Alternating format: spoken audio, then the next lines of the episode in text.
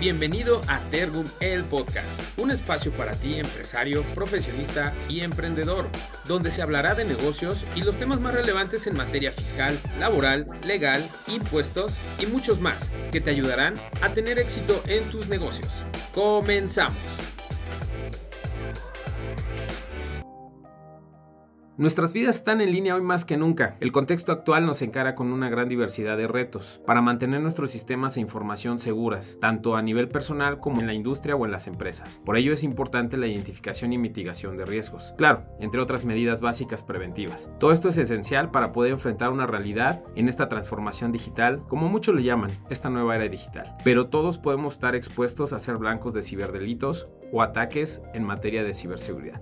Bienvenidos y bienvenidas. Primero que nada, muchas gracias por acompañarnos en un episodio más de Tergum, el podcast. Hoy en Agenda 360. Mi nombre es Marco Antonio Carreño y como siempre es un gusto poder acompañarte y ser tu anfitrión en este podcast. El día de hoy comparto el micrófono no con uno ni con dos, sino con tres grandes invitados. El día de hoy me acompaña Fernando Córdoba, especialista en ciberseguridad, SOC Manager en Volkswagen Financial Services y además de ser instructor en ciberseguridad y ethical hacker en IT University, con más de 20 años de experiencia en este sector. Por otro lado, nos acompaña el ingeniero Alan Saviñón, actual gerente corporativo de tecnologías de la información, con más de 10 años de experiencia en el ramo de TI, específicamente en infraestructura, seguridad de datos y todo lo que tiene que ver con redes. Y nuestro tercer invitado, Maximino Venegas Reyes. Él es fundador y director general de Shellbit, experto consultor en ciberseguridad y en tecnologías de la información y comunicación. Actualmente, ellos se dedican a dar consultoría en estos temas especializados,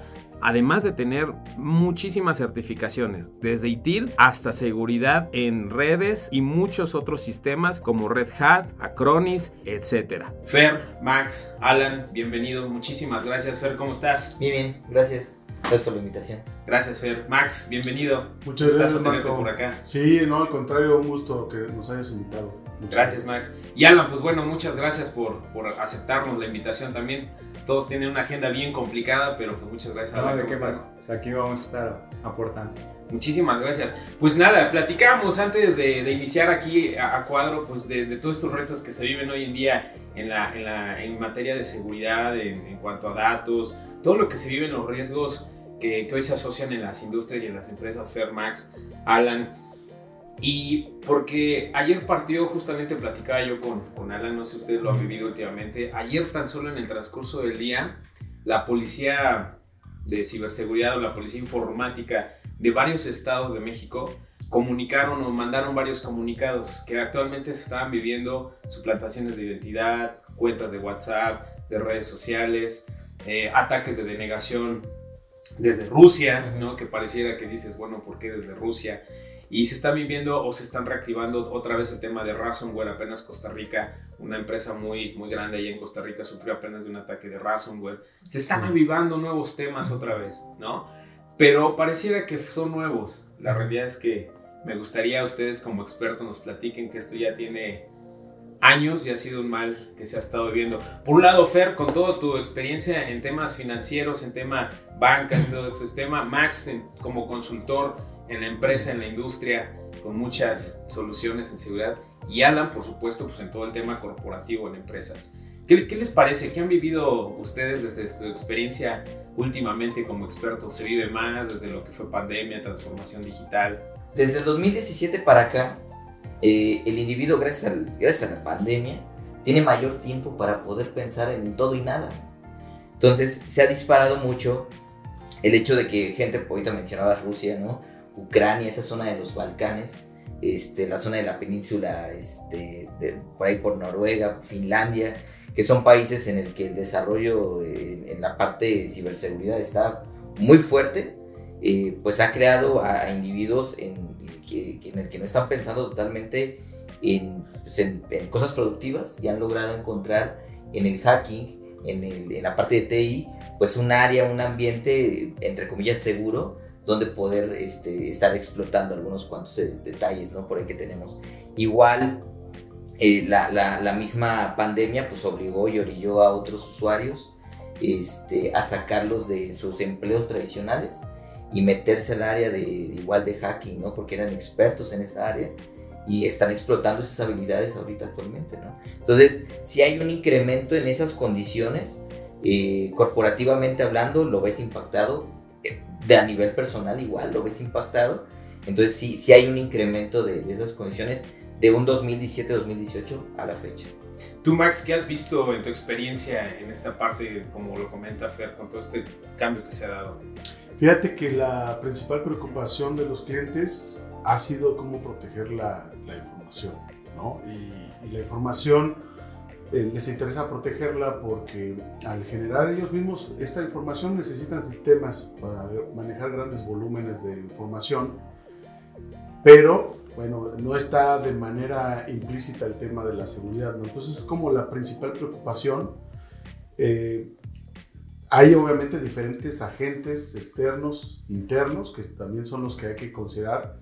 Y creo que eh, esa, es, ese tipo de ataques, digamos, que se han dado para poder vulnerar la información, vienen principalmente de afuera, pero son ejecutados adentro, ¿no? Entonces, ese, ese es como que el principal requerimiento ahorita de los clientes de decir, ¿sabes qué? Ayúdame a proteger mi información. ¿Cómo, cómo le hago? ¿no? Entonces, obviamente hay varias estrategias para hacerlo, pero lo principal es eh, pues que haya un entendimiento de que tienen un problema para que se, al reconocer ese problema estén dispuestos obviamente a, a, a que los ayuden ¿no? a, a, través de alguna solución. Sí, es, sí, sí, Max, acabas de decir algo bien importante, la ejecución es al interior, ¿no? El Así ataque viene por, por, por, afuera, pero la vulnerabilidad es por dentro. Y ahí, Alan, platícanos en tu experiencia corporativa, eh, ¿cómo se vive esto que, que, tú has detectado en los últimos años? ¿Cómo se vive esto? Sí, mira, eh, como bien lo mencionan ya ustedes, eh, creo que la mayoría de los ataques son ya internos. Sí, efectivamente, son creados afuera, pero desarrollados por el mismo personal, por el mal uso a lo mejor de sus dispositivos, en el cual, pues hasta cierto punto no tenemos control de, de sus dispositivos al ingreso, ya sea a la empresa, a la oficina. Y es, es aquí donde surge el, el, punto cero o el arranque del, del virus o de la amenaza que tenemos, pues, latente.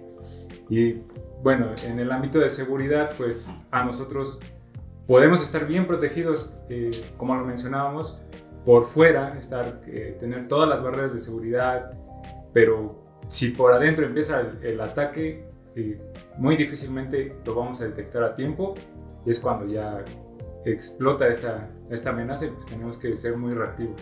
Claro, y entendamos que la, hablamos de ataque, hablamos de hackers y de hacking y lo primero que se nos viene son este, mentes malévolas, ¿no? Que quieren hacer daño. No, a ver, entendamos que, por ejemplo, en, en, el hacking, pues bueno, hay, hay etnical hacking de, de, sombrero blanco, también pues está el sombrero negro, que pues, son los que se dedican eh, ahí a hacer daño, eh, pero también lo que refiere Alan, que el ataque de adentro no es que el contador esté mandando virus o desarrollando troyanos, sí, no. ¿no? Más bien yo creo que se hace en explotación de vulnerabilidades. Algo que dice Max, que también muy importante, la información. Creo que uno de los grandes retos que, que hoy se ha generado en esta transformación digital de los últimos años, Fer, Max, eh, coincidirán que es eh, la cantidad ya de información que se ha generado, ¿no? Que ha pasado de, de, de, de bytes, megabytes, terabytes, Ajá. petabytes, no sé cuántos millones de gigas al día se producen. Y eso es uno de los principales retos que hoy las organizaciones, industrias, bancas se enfrentan. Y cómo se protegen con estas vulnerabilidades, tanto exteriores como internas, ¿no, Fer? Sí, pues es que ahí, ahí tenemos que entrar en, en un tema, digo, no, no, tenemos que hablar en, temas técnicos ahorita, en este momento tal vez, pero digo, eh, tenemos que pensar seriamente en cuánto vale la información que tiene tu empresa, ¿no? Es una pregunta que yo les hago a mucha gente. ¿Cuánto vale la información de tu empresa? No, pues vale todo. La, la respuesta comúnmente es, vale todo, ¿no? Este, la realidad es que la percepción de la información la tenemos totalmente diseminada en diferentes áreas, en diferentes ambientes, en diferentes empresas. Y entonces yo siempre les pongo el ejemplo, ¿no? ¿Cuánto vale una naranja para una persona? ¿no? Entonces yo te pongo una naranja y te digo, ¿cuál es el valor que tiene una naranja para ti? Entonces vas a toparte con alguien que te va a decir, no, pues yo la agarro, la parto a la mitad, le saco el jugo y la boto a la basura, ¿no? Pero un chef te va a decir, no, espérate, eso que está en la basura a mí me sirve para hacer un pastel. Entonces el valor de la información es totalmente distinta no solamente en la diferencia de empresas, al mismo interior del negocio. nuestra percepción como información, digo, como especialistas de información, ¿no? Primero, administradores de, esta, de estos datos, este, nuestra percepción es totalmente distinta a la que tiene un CEO o a la que tiene un dueño de la empresa, ¿no? O sea, te va a decir, no, pues la información lo es todo para mí. Bueno, si lo es todo, la pregunta obligada es, ¿cuánto inviertes en proteger esa información? ¿Cuánto, y ya no es la información, sino cuánto inviertes en proteger esos datos. Entonces es ahí donde vienes, tienes que poner bien en claro es cuánto vale la información de tu empresa. ¿no? Yo creo que ese es, ese es el, primer, el principal meollo. Ya, ya la cantidad es este, subjetiva, pero es cuánto vale ella. ¿no? ¿Y, y cuánto, cuánto vale, Max? qué, te has topado? ¿Qué te dicen? ¿Cuánto vale fíjate es una, información? Es una pregunta interesante, Marco, porque eh, desde el contexto del negocio, pues están primero los drivers del negocio que tienen que ver con los objetivos que establece el propio negocio para poder pues, eh, operar como organización. Pero eso pues finalmente va a recabar datos, va a recabar información de, de, socios de negocio, de clientes, de proveedores, etcétera, ¿no? Eh, y adicionalmente tenemos las, las regulaciones que tenemos que cumplir porque estamos inherentes a ese negocio. Por ejemplo, te mencionaba Fer en el tema de la parte financiera, pues tienes regulaciones que cumplir y no es de que quieras o no cumplirlas, ¿no? O sea, es, tu, tu, negocio se dedica a eso, entonces tienes que darle cumplimiento a eso, ¿no?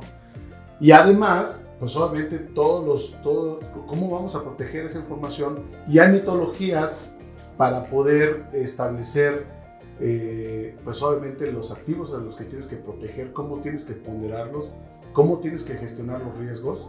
Los riesgos no los puedes eliminar o, o los aceptas, de que esa, si se materializa, tienes que aceptar ese riesgo este, o lo trasladas, a lo mejor este, por ejemplo, con Tergum, ¿no? Voy a delegar este servicio administrado con Tergum, este, o eh, lo, lo, mitigas obviamente con controles de seguridad, ¿no? Que es ahí donde empiezas a, a, adentrarte un poquito ya a cuáles son los controles que vas a utilizar para qué tipos de vulnerabilidades, pero eso es un análisis que haces pues basado en esta, en esta metodología que estamos mencionando. Sí, Alan, en, tu experiencia, ¿cómo, cómo se, se, va resolviendo todo esto de, de, proteger esos datos? Pero también eh, algo muy importante que menciona Max, lo, lo, que se tiene que hacer a nivel de compliance, ¿no? A veces, ¿no? Eh, a veces eh, en esta transparencia de datos, de dar certidumbre y cumplir ciertos lineamientos legales o que una misma entidad te pide, ¿no? Para regularte que tengas un ISO 9000, 27001 en cuestión de manejo de la seguridad de la información, de datos, pero tienes que también a veces cumplir un compliance, ¿no? Para el tema fiscal, para el tema financiero, todo esto. ¿Cómo, cómo hoy se vive esto, Alan, en, en, tus estrategias corporativas? ¿Qué se está haciendo para tener esta confianza con los clientes? Bueno, para eh, Tergo eh, lo estamos manejando de la siguiente manera, para eh, proteger la información o, o, la información que ya fue auditada y que sabemos que es muy valiosa por un periodo de tiempo, eh, pues estamos conviviendo ya con nuevas tecnologías, por ejemplo, lo que es nube, la nube, y donde estamos eh, cargando la información para que esta pues no sea vulnerada, ¿no? Eh, de cierta manera, nosotros tenemos que también protegerla, pero tenemos que dar una caducidad a esa información. No vas a estar almacenando gigas, megas, nada más por almacenar. Tienes que tener una caducidad y este siempre tiene que estar auditado para que en un cierto tiempo, en un lapso, pues igual sepas que esa información pues ya puede ser destruida o pues ya no, ya no manejada pues.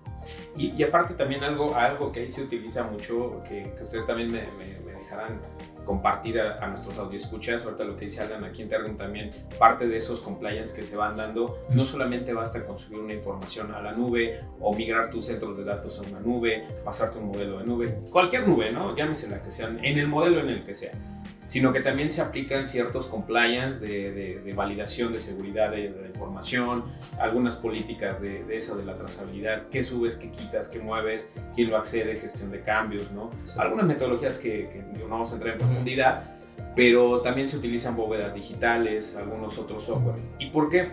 Creo que ustedes consideran que hoy no basta con que subas a la nube o te pasas a la nube y digas, ahí estoy seguro porque pienso que heredo la seguridad de un Azure, la seguridad de un AWS, la no. Creo que existe algo también que son los checkpoints, sí. de donde también tienes que estar protegido, ¿no? Porque hoy existe creo que este sesgo en las industrias de, yo ya estoy en la nube, ¿no? Ya, ya estoy seguro. Sí. porque ahí está mi información, ya hago Sí, sí, mis respaldos. Y no es cierto. Eh, ha habido casos donde han vulnerado los servidores de Azure, de AWS.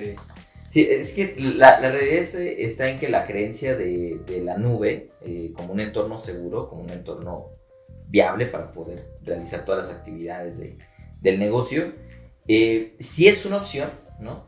Pero hay que establecer parámetros previos. O sea, yo, yo siempre les, le- les manejo a todos, ahí ahorita donde estoy, ahí en, en Financial Services, tenemos que hacer actividades previas, procesos previos, para poder identificar, para, para poder permitir que se suba por lo menos un XLS, un Excel, ¿no? O sea, ¿cuál es el procedimiento para poder subirlo? No, tiene que pasar por antivirus, por encriptación, este, de ahí pues pasa por eh, certificados de seguridad, de ahí por netamente temas de procesos, pues, posiblemente alguna firma, este, para poder subirlo y ya una vez que está publicado, pues ya ahora sí determinar, bueno, qué actividad vamos a hacer con ese documento. Entonces, hay muchas actividades previas en la parte de ciberseguridad y no solamente hay que pensar en, en ciberseguridad en hacking, ¿no? Sino que es pensar en la protección de la información, volverla disponible y que sea confiable. ¿no? Entonces, que al momento de que tú la descargues de la nube, o sea, que venga de la nube de regreso, estés seguro que es el archivo que tú subiste y que no tenga nada, nada agregado adicionalmente al, al mismo archivo. Entonces, hay muchos procesos, procesos previos que no todos identificamos, no alcanza con un firewall, no alcanza con invertir en un antivirus, no alcanza con estar solamente en la nube, no alcanza con certificados de seguridad en, los sitios web, sino lo que, lo que hace falta es, uno, procedimientos previos para poder proteger esa, esa información, esos datos, cuáles son de ellos, y la otra pues, es la capacitación hacia el usuario, ¿no? O sea, que el usuario esté siempre presente y entendido de cuáles son los procesos de seguridad que la organización estableció para poder manipular esa información. Sí, y, y ahí, Fer, también quisiera yo, Max, compartir, bueno, hablamos de procesos, de... de- Me voy a meter más en detalle en esto, este punto lo voy a guardar ahorita porque Ujú. ya te me adelantaste, Fer, Sí, pero es, es bien importante el tema de la educación al interior. sí, Pero claro. antes de eso también mencionas algo importante. Ahí, Max, ¿qué, qué valor juega o, o ahí entra en el partido alguien muy relevante, un jugador, un player, que es los sistemas de gestión de seguridad de información? ¿Qué, ahí, ahí qué partido, qué, qué- qué- cuál es su rol, qué, qué papel juegan en, en esta importante relevancia para llevar esa continuidad y gestionar la información a lo que dice Fer? Que esté disponible ¿no? En todo momento, que, que esté eh, íntegra o la integridad de la información, pero también que esté seguro. Claro.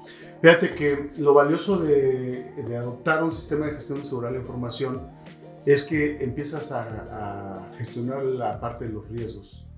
Y los riesgos, al final del día, eh, no hacen daño hasta que no se materializan. Obviamente, los, ya, ya mencionamos que las organizaciones pues, tienen que utilizar sistemas para gestionar la información, para manejarla, generarla, trans- transmitirla y almacenarla. Pero eh, estos sistemas obviamente nacen con vulnerabilidades porque todas las tecnologías que utilizamos pues tienen vulnerabilidades. De tal suerte que el, el tema es que ya sea que el propio fabricante las haya identificado o alguien más, como ahorita mencionaba Fer, ¿no? O sea, en, en otros países pues obviamente se dedican exclusivamente a eso y no es, no- no- y no es coincidencia porque eh, pues obviamente es un, es un negocio bastante atractivo, ¿no? Y, este, y finalmente pues hoy lo ven como un negocio, aunque sea algo que no debería de, de- de ejecutarse, pero eh, pues obviamente tenemos que protegerlo. Entonces el sistema lo que te ayuda es precisamente a tener esa metodología para gestionar los riesgos, para que puedas identificar las vulnerabilidades que tienes inherentes a los sistemas que manejas y obviamente que tú establezcas eh, pues esos controles, ¿no? A partir de una probabilidad de ocurrencia, a partir de que puedas cuantificar qué pasa si ese riesgo se materializa, o sea, qué pasa si a mí me roban la información de mis clientes, ¿no? Por ejemplo.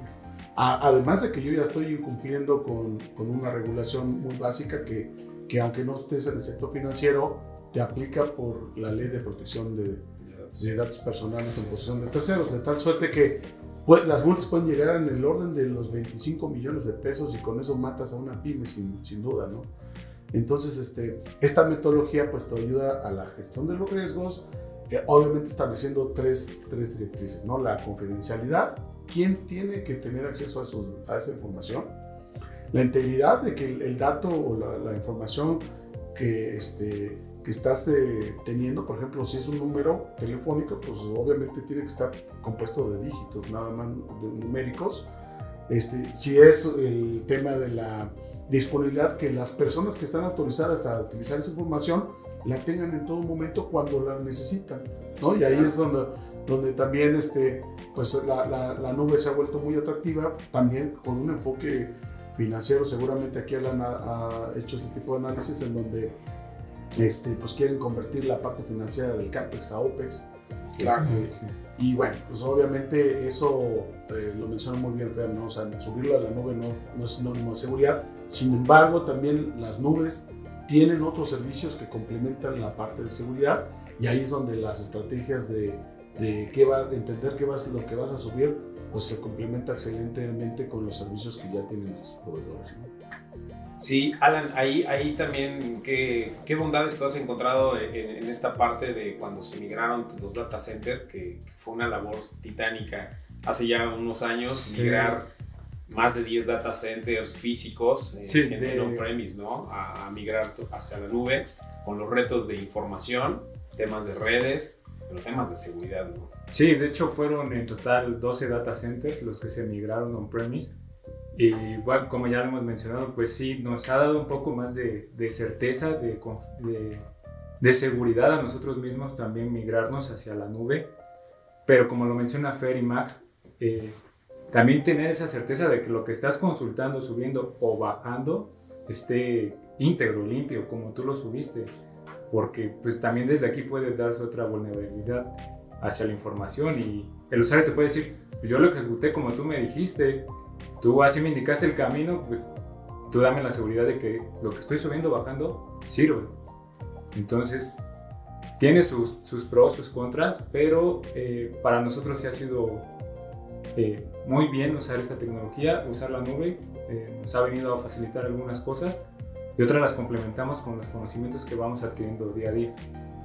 Claro, porque también, bueno, eh, recalcar, ¿no? Que la nube también dentro de los módulos, porque al final son eh, soluciones modulares, también tiene otros add-ons, otros widgets, otras aplicaciones, que hoy se da mucho el Security as a Service, el SaaS también, el Software as a Service, donde puedes implementar otros puntos como checkpoint, controles, anti-spam, en fin, ¿no? Hay, hay, una, hay una infinidad también de soluciones que pueden complementar tu estrategia de seguridad de la información, aunque estés en una nube, ¿no? Y ya no hablar de nubes privadas ni híbridas, o sea, debes de tener controles alternos que, que bien vayan enfocados a la infraestructura, muchos dicen a los fierros, ¿no? Pero se nos olvida el más importante, hacia el interior de las organizaciones creo yo, en mi opinión, que uno de los eh, eslabones más débiles en toda esta cadena de, su, de, seguridad, hablando en las industrias, no son los sistemas, no son las soluciones, no son la nube. Creo que el factor, en mi opinión, creo que es el factor humano, el eslabón más débil, ¿no? El usuario, el administrador, la persona detrás de una computadora, detrás de un móvil, detrás de un sistema de gestión, detrás de un SOC, de un NOC, llámele como llamen. No sé, ¿ustedes qué opinan? Esa es mi percepción creo que el factor humano hoy es el, el, eslabón un poquito más, más débil en todo este proceso de lo que hemos hablado. Sí, definitivamente eh, el usuario tiene un, factor determinante en la parte de la manipulación de los datos. Entonces, el usuario siempre va a ser como que el objetivo principal, ¿no? Eh, yo creo que algo que tenemos que entender, digo, a, a nivel empresas, es que debemos establecer muy bien los controles independientemente del proceso, los controles de seguridad para poder eh, permitir el manejo, por ejemplo, de una USB, el manejo de este, correos electrónicos personalizados o personales, ¿no? Este, los formatos de archivo, encriptación, firmado de documentos. Sin embargo, el usuario todavía sigue trayendo sus propios dispositivos hacia las empresas. ¿no? Hay empresas que, digo, te, te proveen de, de, tu equipamiento y todo el rollo, o sea, te proveen de tu laptop, de tu celular, pero no tienen los controles de seguridad necesarios al interior, ¿no? O sea, la laptop recién salida trae, no sé, la paquetería de ofimática, te la entrego y ponte a trabajar, ¿no? Ese es al, al, al, mayor punto que llegamos. Pero hay controles en el que tienes que bloquear, pues, puertos USB para no permitir una USB por fuera, este, que no permitas tampoco dispositivos externos, porque también por medio de Bluetooth se puede prestar este tipo de comunicaciones. Entonces, hay ahí una, un, un, un proceso de, de, nosotros le llamamos de awareness, ¿no? de, de, de, capacitación sobre el usuario, Nosotros estamos capacitando al usuario cada tres meses con una capacitación totalmente distinta, evaluado y, y, monitorizado por parte de recursos humanos en el que estén presionándolo porque tomes tu capacitación de awareness en cybersecurity constantemente cada tres meses. Y entonces con eso no, no validas el hecho de que el usuario pues, no, no cometa el error de meter una USB, pero sí por lo menos está, está consciente de lo que está ocurriendo allá afuera, al interior, y pues que tiene que ser este, también él un partícipe en, en, en, la protección de los datos, ¿no? en, en la protección de la información. Así es. Max, ¿tú qué opinas de esto? Pues eh, tiene su razón de ser, Marco, porque el 90% de los ataques pues, vienen de Internet y se, y se materializan precisamente con los usuarios. O sea, es decir, eh, son. En, el tema de los ataques hay ataques dirigidos y no dirigidos, ¿no? Los dirigidos pues tienen un objetivo que normalmente es. Eh, hemos mencionado mucho el tema de la información, que es un, es un activo de las organizaciones, pero también la marca el renombre también es un activo, pero es un activo intangible. Y entonces los ataques dirigidos pues van obviamente enfocados a, a, quitar ese prestigio, ¿no? A dañar esa, esa imagen, esa marca. Pero los que no son dirigidos son ataques que van de manera masiva y normalmente quien los materializa es el usuario, por este desconocimiento que estamos mencionando.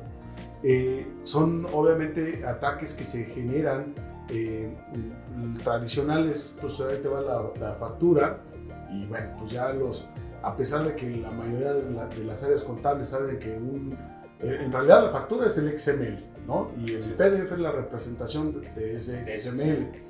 Pero luego llegan otros formatos que no tienen nada que ver, por ejemplo, como un formato .doc, que normalmente va y, y descarga el malware hacia el equipo a través de una macro. Y entonces la pregunta básica ahí es, aunque el área contable no sea un especialista en el tema de, de ciberseguridad, pues debe de entender que pues una factura pues, se compone de dos archivos, que es el XML y el PDF, y no un punto .doc, ¿no? Entonces, este, en, efecto coincido con Fer, ahí el tema de la capacitación tiene que estar eh, mitigando obviamente ese tipo de, de, riesgos. Y, y, otra vez insisto en el sistema de seguridad de la información, porque ahí también puedes establecer esos este, esas capacitaciones y cómo las vas a desplegar dentro de la organización, ¿no? Entonces, básicamente esa, esa sería una de las estrategias para obviamente mitigar ese tipo de riesgos.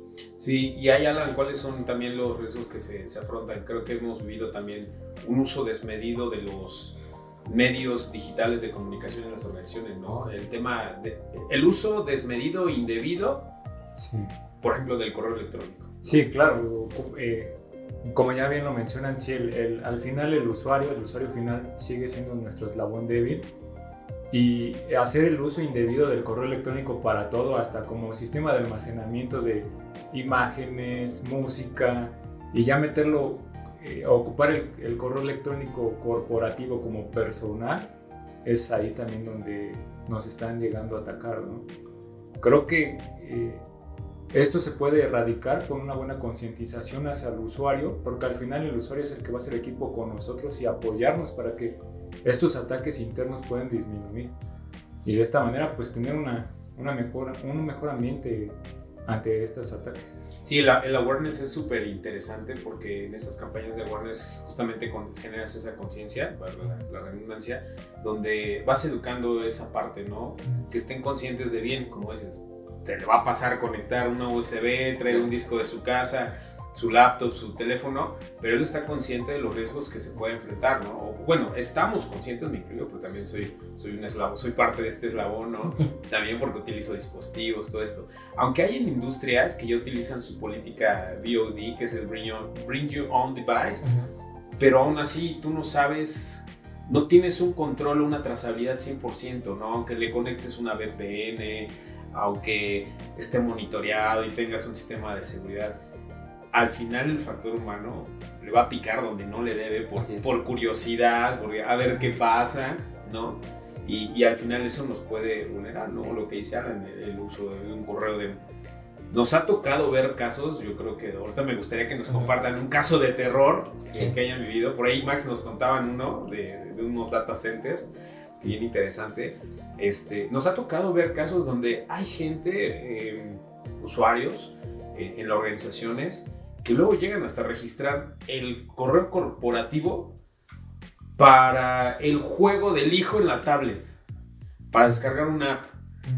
Eh, lo inscriben para sus clases de inglés, ¿no? Y entonces ya te está cayendo spam, porque obviamente se suscriben a un newsletter, no ven la casilla de te vamos a mandar datos, o sea, porque no leemos. La realidad es que no leemos, ¿no? Entonces nos ha tocado que de repente, oye, ¿por qué tenemos un ataque de spam? ¿Por qué no están atacando el dominio? No, pues no fue por acá. Fue porque alguien metió sus datos o expuso o vulneró información corporativa. Ya ni siquiera desde la computadora de trabajo, porque hay, hay, hay varios candados, ¿no? Sí. Pero lo hace desde un celular personal, donde a lo mejor configuró su cuenta de correo y en automática la jaló y la validó y la implementó. Y ahí se fue información, dominio, IPs, DNS que están expuestas a esta gente que pues, lo ve con otra lupa y pues explota esas vulnerabilidades. ¿no? Entonces nos ha tocado historias ahí medias tétricas, ¿no? ¿Ustedes tienen alguna historia que nos puedan compartir que digas, pasó por esto donde Mira, nosotros, se, se vulneró? eh, bueno, ma- más, que una historia tétrica, yo creo que esta sería una recomendación.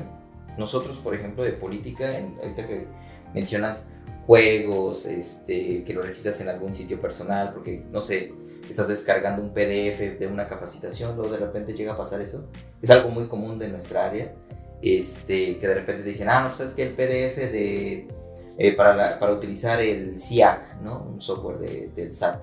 Y de repente, pues, alguien se le ocurre crear una campaña de phishing, ¿no? Sobre la página del SAT.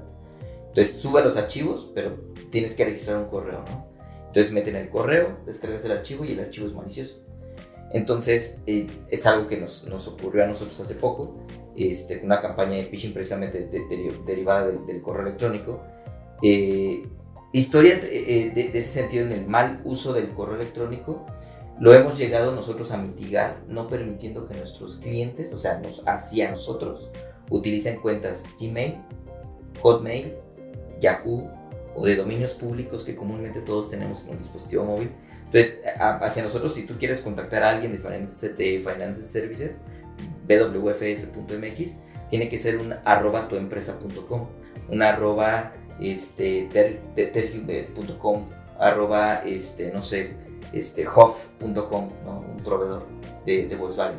O sea, debe de traer un arroba distinto a una, a una, a una lista negra de, de dominios, ¿no?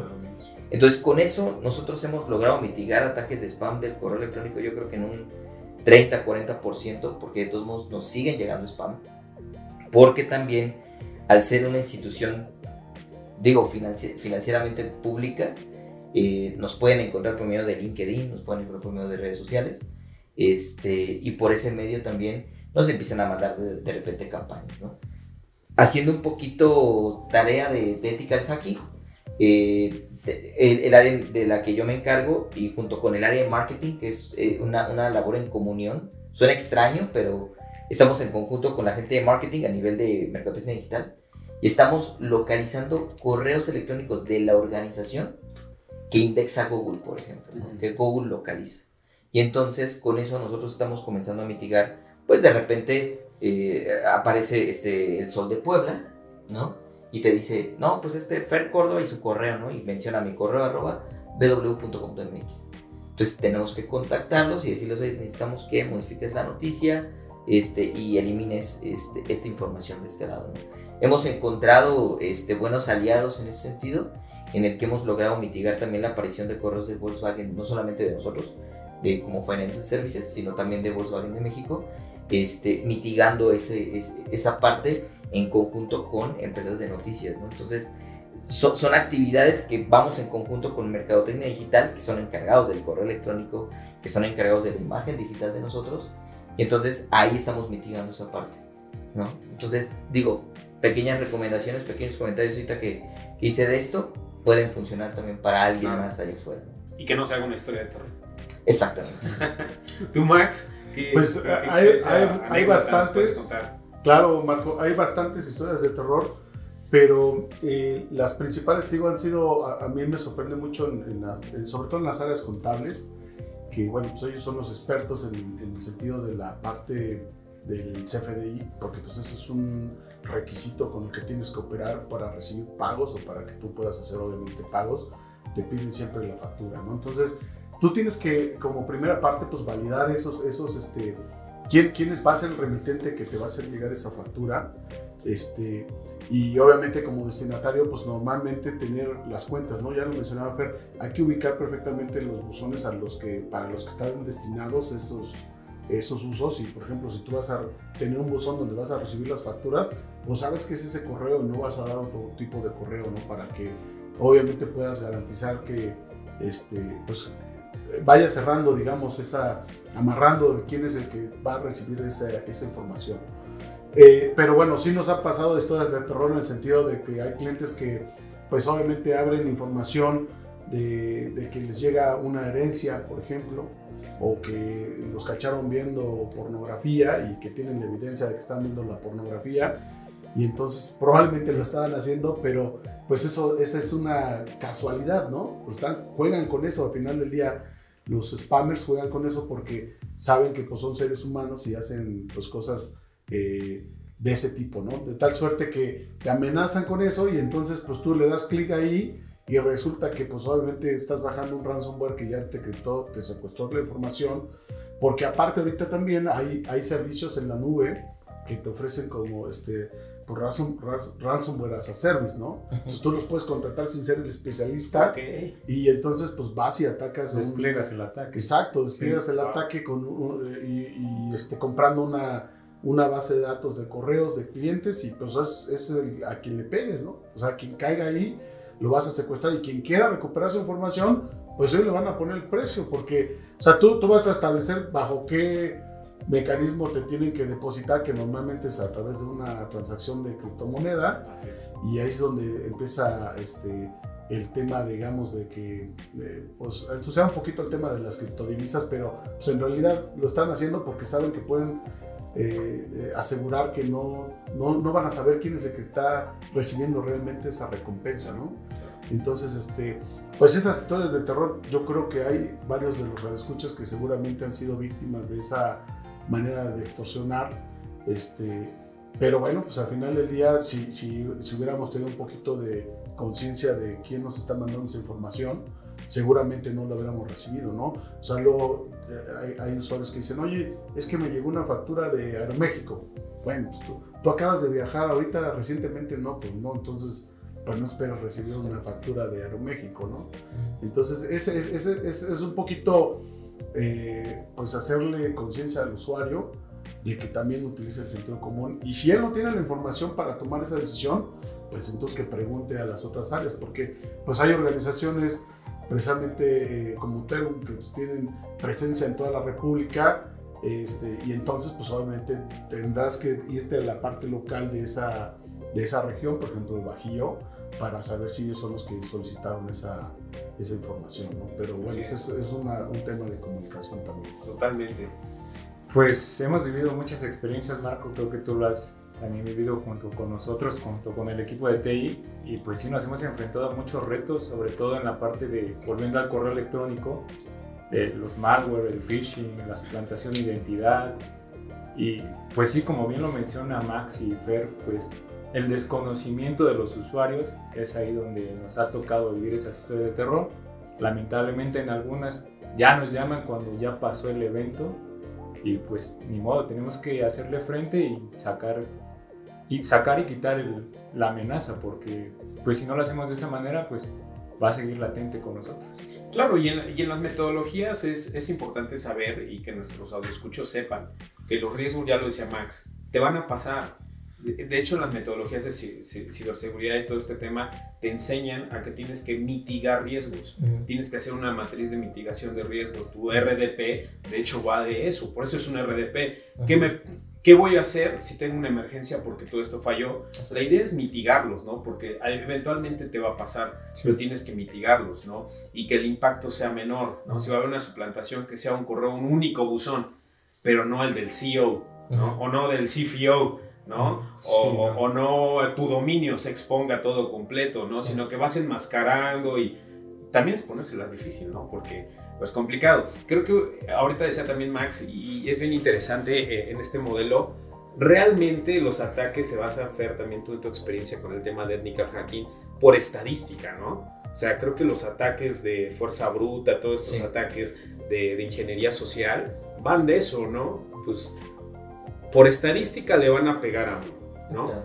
Eh, pero como también dicen, a ver, una herencia, pues a lo mejor tú dices, pues Sí. no tengo ni familiares que me hereden Claro. nada, pues ¿por qué le estás picando, no? A mí me pasó recientemente, digo, no una herencia, pero sí me pasó que me mandaron ahora por SMS que me hablaban de Amazon, ¿no? Y me ofrecían ser el CEO de no sé qué en, en tal región de Amazon y por favor, si te interesa la vacante, comunícate, ¿no? Y, y una propuesta ahí salarial bien grande y todo. Pues de entrada dices, Amazon no te va a contactar por SMS, ¿no? Ujú. Dos, pues el link ya se veía con un acortador Bitly, ¿no? Sí. Entonces, pero eso a lo mejor tú lo identificas. Pero gente que no, sí le pica, ¿no? Es Sí, es- es también-. No sé si eh, han visto las campañas que luego de repente, digo, se va a escuchar feo lo que voy a comentar, pero comparten las tías, diría yo, ¿no? En, por medio de WhatsApp, ¿no? Los, los mensajes de las tías, ¿no? Diría yo, este, son espe- expertas en WhatsApp, pero les van compartiendo cadenitas que antes estaban en correo electrónico por, por yo me acuerdo mucho, Hotmail. ¿no? Hotmail, ¿no? Tu cadenita, ta, ta, todo el rollo. Y tú decías, bueno, ¿de dónde se deriva toda esta cadena de, De bendiciones. de- de bendiciones, ¿no? Y de piolines que, que- que- que se comparten. Pero hoy en día, por medio de WhatsApp, por medio de ese sector en particular de la población, te pueden mandar una campaña con un link. Este, hace poquito me llegó un correo de Costco de manera personal en el que Costco notifica, no tenemos sitios con descuentos, ¿no? ¿Qué ocurrió? Pues ah, por ahí anda la, noticia ahí vagando en, redes sociales, en Facebook. Digo, no soy un, no soy un, us- un usuario activo de Facebook, pero andan por ahí todavía la noticia en el que encontraron páginas de Chedraui, páginas de Costco, páginas de Home Depot en el que según había remates. Ahorita que fue las ventas de mayo, ¿no? Y ahorita se viene sale, todo hot sale, Claro. ahorita se viene la temporada de, de noviembre del dichoso Black Friday y este es lo del dichoso Buen Fin, este en el que crean estas páginas, en el que enganchan a la gente y pues sí ves la pantalla de yo les digo, bueno, es, es ilógico ver una pantalla de 65 pulgadas en 4 mil pesos, ¿no? Pues entonces, ¿qué haces? Te vas con la finta, le picas, tiene la estructura de un sitio de Costco, tiene la estructura de ser un sitio de, de Chedraui, tiene la estructura de ser un sitio, no sé, el otro es Home Depot, este, y metes tu, tu tarjeta de crédito, el rollo, y tú dices, ¿será un sitio seguro? Eh, de- algunos cuantos parámetros que, digo, retomando un poquito el ejemplo, el certificado de seguridad, el candadito verde, ¿no? Que todos mencionamos, digo, digerido hacia el usuario final. El candadito verde, el candadito de, de tu página de seguridad, hoy en día ya estos sitios de phishing lo tienen. Entonces ya no solamente alcanza con eso, sino que tienes que identificar más valores, más parámetros. El sitio es el bueno, es original, tal, o sea, es está creado por la gente de Costco. Entonces Costco se encargó de realizar esa campaña, ¿no? No tenemos sitios con descuentos, porque sabemos que ha habido muchas quejas de usuarios, pues que se dedicaron pues, a meter tarjetas de crédito y al rato pues compras por todos lados. Claro. Entonces, este, hoy en día ya no solamente es el correo electrónico, ya ahora es este sector de la población que le llamo yo las tías, este, por medio de WhatsApp, ahora están capturando este, este tipo de, de- mensajes. Y gracias a WhatsApp y a toda la psicología que hay a- detrás de la mercadotecnia digital, es como realmente nos lanzan ahora estas campañas y los mismos hackers o atacantes aprovechan esa inteligencia que se genera y nos mandan esas campañas hacia nosotros. Fíjate que ahí, este, ahorita que dicen lo de WhatsApp, Max, ahorita me gustaría compartir también tu punto de vista, tu experiencia. Eh, decías que la colaboración con marketing es bien, aunque sonara raro. Yo también así lo pensaba, fíjate, pero, y no es porque me dedique y lleve estas dos áreas, pero sí tienen una sinergia bastante interesante, porque detrás está la Sí. psicología de, de lo que es la- el, target o lo que le llamamos el buyer persona, el comportamiento en canales digitales y el otro es el uso de la tecnología. Lo decíamos en un episodio que hoy en día estos van como ya muy de la mano, la tecnología y el marketing. No el marketing digital, ¿no? El marketing en, en general con la tecnología. Porque hoy en día estamos viendo la transformación digital, ¿no? Eh, se han dado casos donde, pues, hay- se dio un caso muy conocido de, donde un niño hizo compras en un videojuego, creo que en Fortnite, no sé en qué fue, y endeudó a la mamá con 20 mil dólares en puros eh, compras y etcétera. O sea, ya la gente utiliza medios y dispositivos. Ya, ya no estamos hablando de profesionales, estamos hablando de niños menores de edad que tienen acceso a información, a sitios. No, ellos no saben toda esta parte inherente a la... Eh, en nosotros, mi comentario iba en el sentido de que en marketing se utiliza una estrategia que es el dark social. Eh, esta estrategia del dark social te habla justamente de identificar los canales vulnerables y se ha dado una estrategia de WhatsApp porque es uno de los canales más vulnerables hoy en día. Entonces a través del dark social se identifica y ahora utilizan el SEO negro, el SEO de sombrero negro, para empezar a quitarte y hacer lo que es el phishing de dominios, de páginas. Eh, utilizan técnicas de backlinks, donde así como hay ahora un ataque dirigido a ransomware, ahora yo te puedo clasificar tu sitio con backlinks que te categoricen como pornografía o como sitio de violencia, drogas, y te bajo tu sitio, ¿no? En cuestión de instantes, ¿no? Entonces creo que ahí debemos de entender que hay una labor muy interesante también, eh, no solamente en nuestras áreas de IT, si es que la organización cuenta, pero si no, Max, pues están también los especialistas, ¿no? Un consultor, un asesor que te pueda claro. dar un background. Fíjate que nosotros tuvimos recientemente una suplantación de identidad como experiencia con un cliente del sector financiero justamente en donde pues estaban solicitando créditos eh, y bueno, obviamente para la, uno de los requisitos para que obtuvieras el crédito pues es que tú pagaras para que te dieran esa, ese, ese crédito con el objetivo de, de, ellos decían que eran los gastos administrativos de la apertura del crédito, que normalmente cualquier institución financiera pues sí lo, lo pone, ¿no? Dependiendo si ya eres cliente, si no eres cliente, etcétera. Este, y entonces no suenan descabellado, ¿no? Y, obviamente por robando la identidad en la imagen, en este, pues obviamente un poquito la vestimenta de la página. Y entonces ahí es donde sí eh, tienes que echar mano de estos servicios consultivos porque eh, pues ya empiezas a, a, perfilar la página, a reportarlo obviamente con la policía cibernética porque existe obviamente una policía cibernética en México y es más cada estado tiene su propia policía cibernética pero hay una global que es la que la lleva la policía este, pues, eh, federal, como ya la Guardia Nacional. Este, y adicionalmente, pues es, es, importante saber identificar, por ejemplo, qué dominio están utilizando, saber quién es el proveedor de ese dominio y que tú obviamente generes un reporte con ese proveedor para que bloqueen y bajen ese sitio pues a la brevedad, ¿no? Pero todo, toda esta, eh, digamos, identificación pues tiene que haber un servicio de monitoreo que esté también pues cuidando también tu dominio, que no estés en listas negras en el caso del correo electrónico, que, que no esté con una mala reputación tu dominio, para que obviamente tengas eh, eh, esos parámetros para identificar qué es lo que puede estar pasando y que tú pues a, la vez también estés buscando, eh, digamos, con, con, los buscadores tradicionales, que pues el principal sin duda es este, Google, pero pues hay otros también este, estés buscando qué, es, qué están hablando de tu dominio, eh, qué encuentras, digamos, más bien en tu dominio de, esas, de esos resultados, ¿no? O sea, que, los estés buscando, exacto. Y bueno, también comentar que, bueno, Tergum y todas sus divisiones, pues sí se encuentran protegidos actualmente con certificados SSL, los cuales están 100% validados. Eh, estos a su vez también por el departamento de, de TI, este, pues en el cual los chicos, los ingenieros, pues se encuentran altamente capacitados. Eh, a través de certificaciones, hemos encontrado y adquirido certificaciones sobre ciberseguridad. Por ejemplo, nos ha avalado Google, AWS, y Microsoft. Eh, en este caso nosotros utilizamos mucho Fortinet, estamos también certificados con ellos. Claro, porque también en la parte del conocimiento, Fer, tú no nos dejarás mentir, te has dedicado por más de más de varias décadas ya sí, claro. Eh, al tema educativo y la capacitación también es, es, un tema que cada vez se vuelve más complejo. Bien, si tienes tu área de IT, acércate con ellos. Si no la tienes o hay un desconocimiento, acércate con un asesor, con un consultor, con un especialista.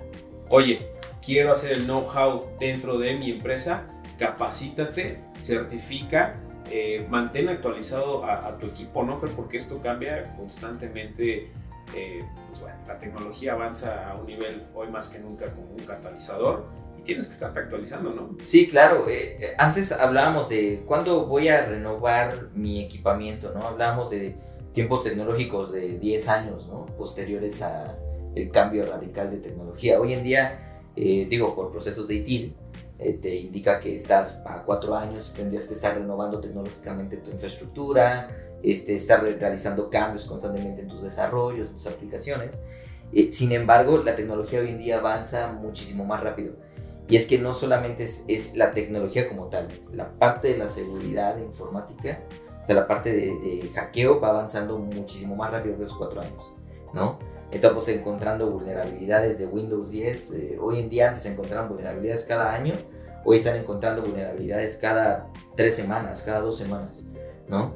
Entonces, si, si estás pensando realizar una inversión significativa en IT y en seguridad, pues considera que posiblemente en los siguientes tres años tendrás que volver a hacer una inversión significativa. Ahorita mencionábamos algo, podrías invertir un millón de dólares en, equipamiento, ¿no?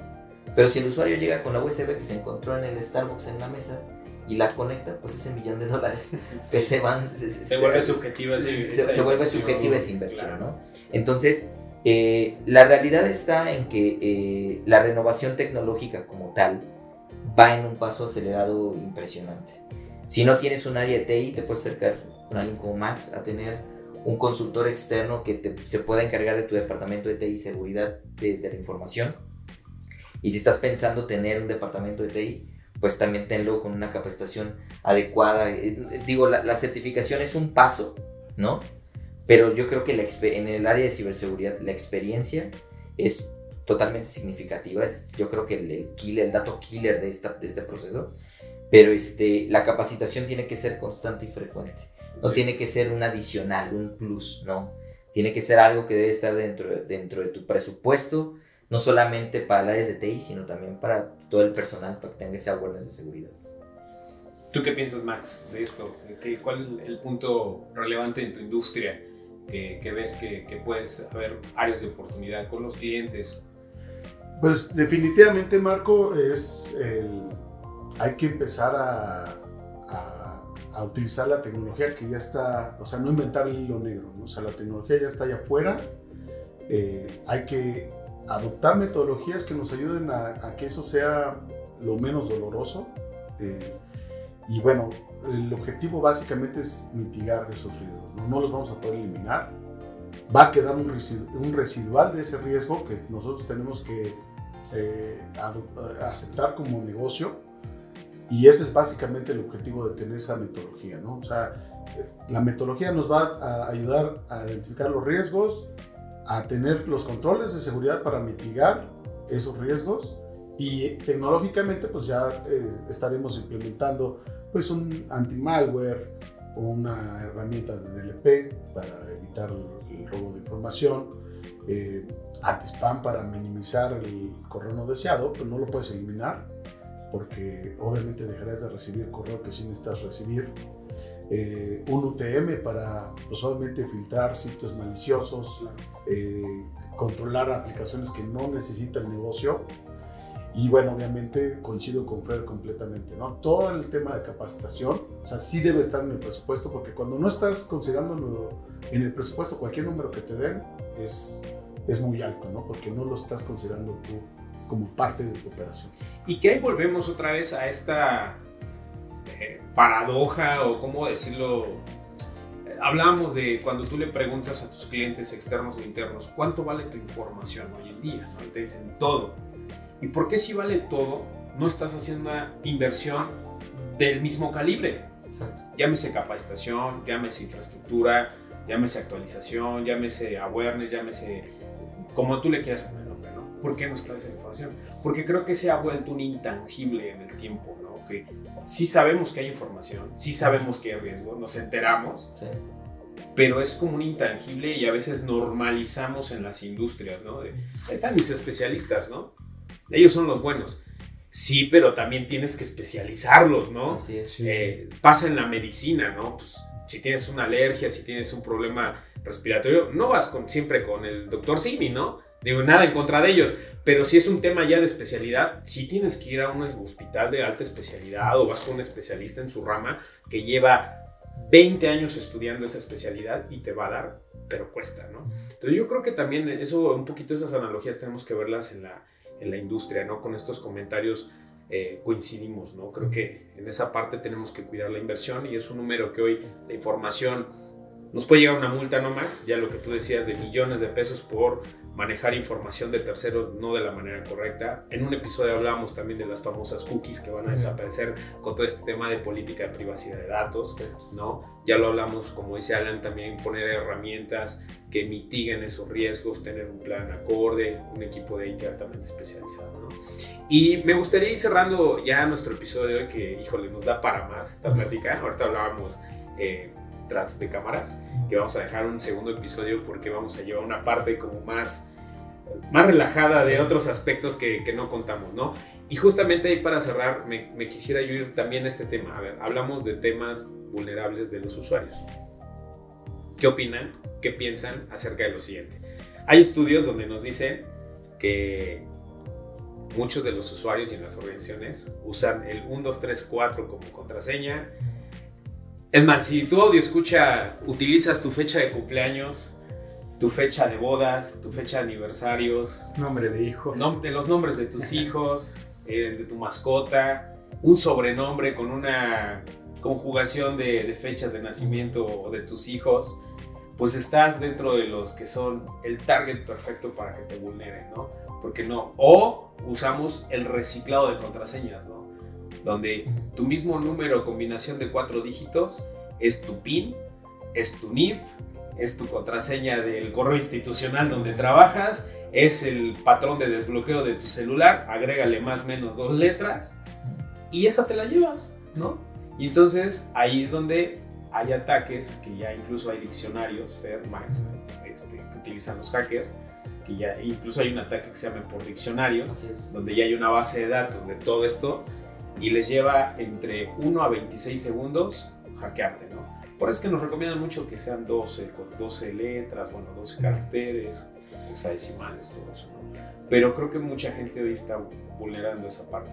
Otro factor importante, doble autenticación, ¿no? Si tú utilizas un WhatsApp, un Instagram, un Facebook, un algo, incluso en la industria aquí lo vemos, eh, muchas de nuestras aplicaciones las tenemos bajo autentificadores de dos pasos, ya sea con Keeper o con Google Authenticator o Microsoft.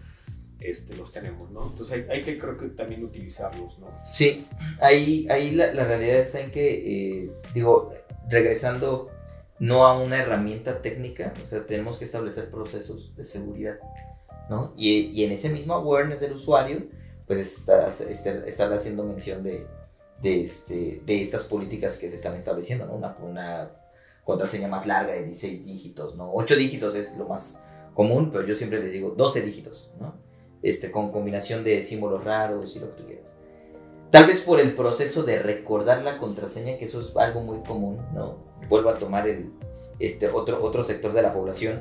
Hay gente que anota sus contraseñas en libretas, ¿no? En, libretitas, en tarjetas de presentación, en post-its.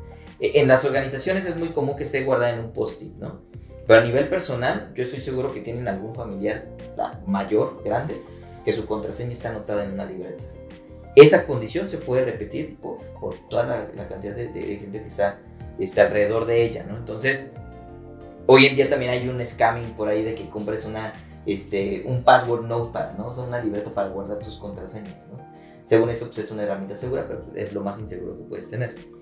Debemos de crear políticas y gracias a las herramientas que existen, por ejemplo, Microsoft Windows con medio del directorio activo, te puede establecer políticas interesantes en cuanto al manejo de la contraseña, ¿no? el que obligas al usuario a que la contraseña que puso no la puede replicar o con una pequeña modificación volver a utilizar. Entonces, existen las herramientas, están allá afuera, ¿no? Eh, el, tener el directorio activo te permite tener ese control de contraseñas, te permite tener el control de ese two-factor authenticator, te permite tener el control del manejo de las USBs que mencionábamos hace ratito.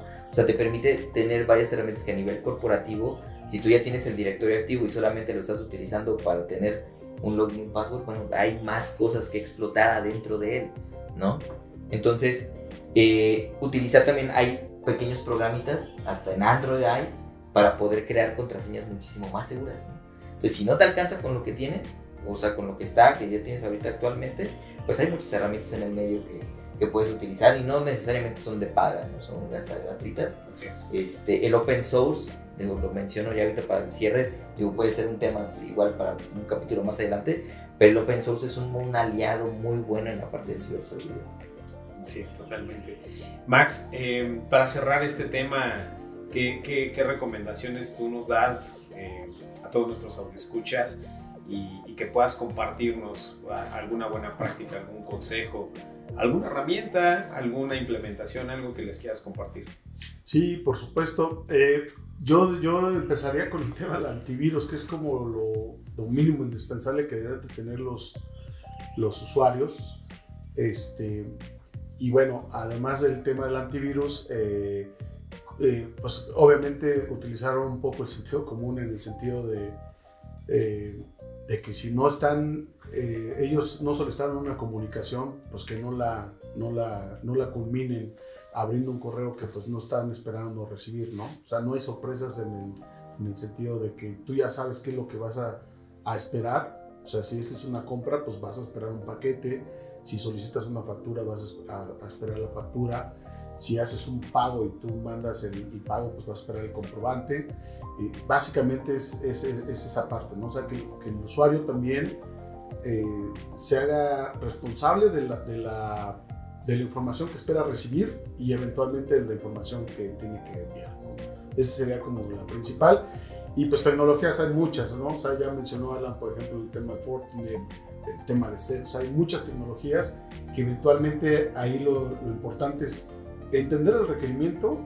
O sea, eh, el requerimiento pues es sin duda proteger la información, ¿no? Pero hay que ver si no hay temas de cumplimientos, hay que ver si no hay algunas eh, eh, regulaciones que, que tengan que hacer adicionales por, por socios de negocio, por clientes, este, pues obviamente para cerrar la pinza ahí con los controles y las- la tecnología. Básicamente esa sería la recomendación. Claro. Alan, ¿qué les quieres recomendar a, a, a nuestros audioscuchas desde tu expertise como gerente en esta parte de tecnologías corporativas? ¿Qué, qué- qué pueden hacer? Que, que- que tengan calma, que no todo está perdido Sí. ante los retos que se viven día a día en la, en la industria. Digo, no siempre todo está perdido, siempre hay algo que se salve o algo que salvar. Eh, como ya lo mencionaron, se puede hacer uso de herramientas muy básicas, sin costos, herramientas muy robustas que te ofrecen una mayor cobertura, pero siempre tener esa, esa calma, esa tranquilidad para pues, no seguir esparciendo la amenaza o lo que tengamos latente, ¿no? Y pues lo más recomendable, acude siempre a tu, a tu equipo de TI, a, a la persona capacitada para que pues, te ayude, te apoye y pues juntos logren el objetivo, ¿no? Claro. Eh, yo, aquí sí también, normalmente no lo acostumbro, pero hoy sí me voy a aventar un gol. Eh, normalmente en, en, en Tergum, por ejemplo, sí contamos, incluso damos una, tenemos una certificación, que es la certificación el ISO 9000-27001, porque justamente creemos y llevamos mucho por tranquilidad de nuestros clientes externos e internos para que sepan cómo que, que, bueno, cumplimos con los estándares de calidad en materia de información. Tenemos un área también de ciberseguridad dedicada a... Es que no puede ser juez y verdugo, ¿no? O sea, no puede ser el de IT que ponga la política y ejecute el criterio para saber si es bueno y correcto, ¿no? Entonces tenemos, tenemos una entidad eh, externa, con un juicio totalmente externa que nos audita en materia de seguridad informática, en, en normatividad, FER, tú lo sabes, y TILESCO, en lenguaje. ITIL, en todo lo que tenga que ver de buenas prácticas nos audita, nos revisa, hacen, constantemente estamos cumpliendo, haciendo un compliance interno, ¿no? Donde nos están auditando con- constantemente. En- Alan en esta parte pues también está. Y creo que es una sana práctica, porque también dentro de las auditorías, siempre lo he dicho, no tienen que ser inquisitorias, sino tienen Sí. que ser auditorías de mejora continua. Porque cuando es una auditoría inquisitoria, pues te van a encontrar siempre algo. Y siempre va a haber, porque hablamos de eso, ¿no? De que no necesariamente van a, vas a, a evitar todos los riesgos, ¿no? Entonces, creo que una buena práctica en las organizaciones también es tener auditorías, que te auditen, que, que sepas dónde estás fallando, pero sin ser inquisitorios, ¿no? Sí. Sino que vayas en la, en la búsqueda de la mejora continua y se pueda tener este background, ¿no? Entonces, eh, nosotros tenemos esta parte, eh, la verdad es que se ha apostado mucho por el uso de las tecnologías como herramienta, no como el fin, ¿no? Porque no, no hay que confundirnos, ¿no? El hecho de tener un super sistema, un firewall y las últimas tendencias, eh, ya ni hablar de fierros, ¿no? Ujú. Sino que también se ha apostado por el uso humano de la tecnología. ¿Y qué me refiero humano? Pues también con el talento, con el expertise. También nos tenemos el background de asociarnos, tener socios de negocio también que nos respaldan, ¿no? Lo decíamos, por ejemplo, con, con ustedes, por- con asesores, con, con la capacitación a través de, de otros expertos. Entonces, hacer, eh, eh, como dice Max, cerrar la pinza con todas estas aristas, ¿no? Entonces, creo que de este lado también nuestra recomendación es eh, el awareness en tu personal, ¿no? Eh, que te acerques a especialistas, que sigas en una capacitación continua diaria sobre la práctica, ¿no? Así es. y, y con eso poder ir, ir cerrando. Entonces, eh, pues agradecerles mucho el día de hoy por su tiempo, por habernos acompañado. Este, definitivamente Max Fer se queda abierto un segundo episodio, una parte 2, porque quedaron muchos temas sobre la mesa que sí me gustaría compartir con nuestro auditorio, ¿no? Hablábamos, por ejemplo, de ataques que han sufrido los bancos, ¿no? Hablamos de, de BBVA, este, de redes sociales, Sí. también las vulneraciones. Eh, hay otras experiencias también en cuanto a data centers, bu- business intelligence también se queda, eh, créditos también financieros. Creo que queda, hay un, un- un- un- tema bastante amplio que, que podemos abordar en una siguiente parte, entonces me gustaría aquí que hagamos un segundo episodio, si me lo permiten, Claro. Ya un poquito en otras condiciones. Y pues nada, no sé si quieran compartir algo más con nuestro auditorio antes de, de seguir cerrando, algo que quieran eh, compartir o algún dato más, algo... Nada, pues yo creo que eh, el, eh, de, de mi lado, eh, que soy alguien que procura ya no hablar tan técnicamente de, la- de- de las herramientas, es que yo creo que como empresas eh, pequeñas, medianas, grandes, corporativos, eh, alineen bien procesos, auditorías eh, al interior, o sea, del, del interior, ¿no? Y que también eh, lo que tú acabas de mencionar es bien cierto, hay que humanizar un poco más los procesos de- dentro del negocio. Entonces hay que trabajar mucho sobre el ser humano, sobre el trabajador, ¿no? Eh, que es la principal fuente de, de causas de, de- problemas en la parte de ciberseguridad. Entonces eh, yo creo que hay que enfocarnos más hacia ese sentido, ¿no? La tecnología está a la disposición de nosotros, es una herramienta para solucionar algunos cuantos detalles, pero la realidad es que tenemos que trabajar más como seres humanos que eh, hablando de, de las herramientas técnicas. Así es. Muy bien. Max, ¿tú algo más que quieras compartir? Sí, por supuesto, Marco. Pues, bueno, primero que nada, nuevamente muchas gracias por la invitación, por haber estado aquí en esta experiencia. Y, este, y bueno, sí mencionar que el tema de la ciberseguridad es un tema de todos los días, no terminas, porque obviamente hay una evolución que ya mencionamos. Y bueno, pues hay que estar ahí este, al lado de los especialistas, ¿no? Y, y seleccionando las mejores tecnologías. Este, sí considerar los temas de los presupuestos, porque, pues, insisto, cuando no hay presupuestos, cualquier número es caro, ¿no? Entonces, y obviamente para tener un presupuesto, pues hay que hacer estudios de mercado y, y etcétera, ¿no? Que eso seguramente las organizaciones ya lo hacen, pero eh, algunas, pues, no, no lo tienen todavía como una práctica dentro de la organización. Claro. Excelente. Alan. Pues agradecerte el espacio, Marco, y yo finalizaría con pues hacer equipo entre TI y la gente operativa, porque es como este tipo de amenazas se van a, a tratar de erradicar más.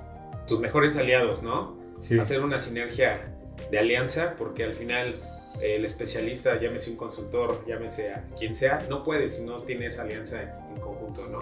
Con, con todos ellos. sí, así es.